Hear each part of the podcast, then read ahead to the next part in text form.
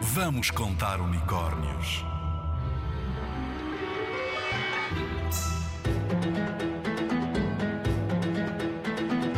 Antigo Egito contavam-se muitas histórias de deuses, tal como as histórias que te vamos contando dos gregos e dos romanos.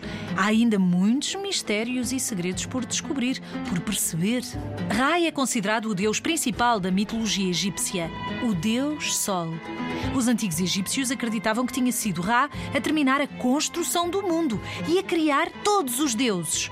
E contam que se esforçou tanto, mas tanto, que no fim até chorou. As suas lágrimas banharam o solo e daí nasceram o homem e a mulher. Quando leres sobre o Antigo Egito e encontrares um deus com corpo de homem e cabeça de falcão, é muito provável que estejas a ver uma imagem de Ra. O rei era visto por muitos egípcios como o filho de Ra, o filho de um deus, portanto.